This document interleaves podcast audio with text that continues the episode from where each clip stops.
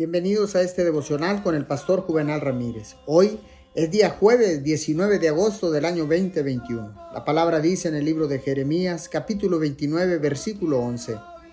Porque yo sé muy bien los planes que tengo para ustedes, afirma el Señor, planes de bienestar y no de calamidad, a fin de darles un futuro y una esperanza. La palabra de Dios siempre ha sido muy clara.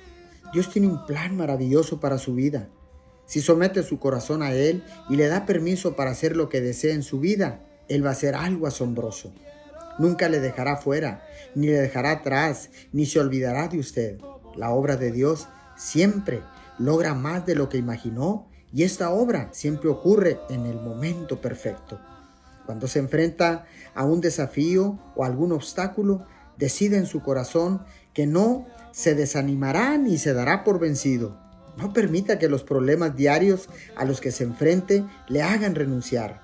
Sea un, un finalista en la vida. Mientras siga avanzando, verá que el gran plan de Dios para usted siempre se cumple. Oremos. Como hijo de Dios, la única manera de que pueda ser derrotado es cuando yo decido rendirme. En estos momentos declaro en el nombre de Jesús nunca rendirme, porque en Él soy más que vencedor. Amén y amén.